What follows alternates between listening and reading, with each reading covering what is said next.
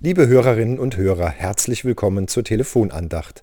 Mein Name ist Alexander Ebel, Pfarrer in der protestantischen Kirchengemeinde Altrip.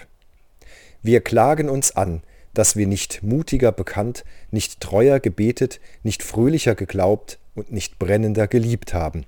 So heißt es in einem Dokument, das vor 75 Jahren veröffentlicht wurde, am 19. Oktober 1945. Das Dokument ist bekannt geworden als Stuttgarter Schuldbekenntnis. Wer sich da selbst anklagt und schuldig bekennt, ist die Evangelische Kirche in Deutschland, gebildet nach dem Zweiten Weltkrieg.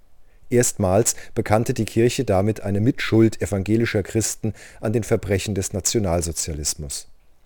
Zum 75. Jahrestag sagte der heutige Ratsvorsitzende der Evangelischen Kirche in Deutschland, Landesbischof Heinrich Bedford Strom, es ist Ausdruck der existenziellen Dunkelheit, die die Verfasser des Stuttgarter Schuldbekenntnisses angesichts der Abgründe der Jahre des Dritten Reiches stellvertretend für viele vor nun 75 Jahren zum Ausdruck gebracht haben.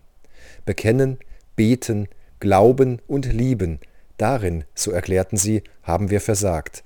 Wir haben in unserer gesamten christlichen Existenz gefehlt, umfassend, und nun steht alles auf dem Spiel. Aus heutiger Sicht hat das Bekenntnis auch große blinde Flecken. Es gibt darin kein Wort zur Verfolgung und Vernichtung des Judentums in Europa, kein Wort zur Verfolgung der Sinti und Roma, kein Wort zu Kriegsgräueln, kein Wort zur Verfolgung anderer Minderheiten. Es ging den Verfassern vor allem um einen geistlichen Neuanfang.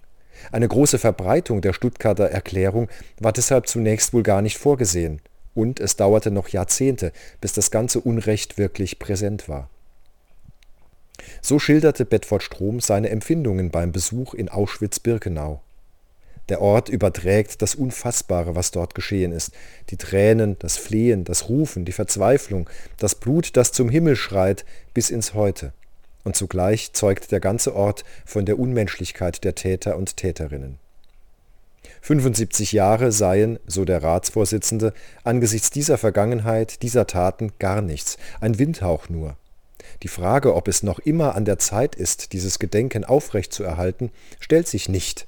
Die Erinnerung an die Schuld, die Einsicht in die große Verantwortung gehört seit 1945 in die DNA, also zum Erbgut der evangelischen Kirche.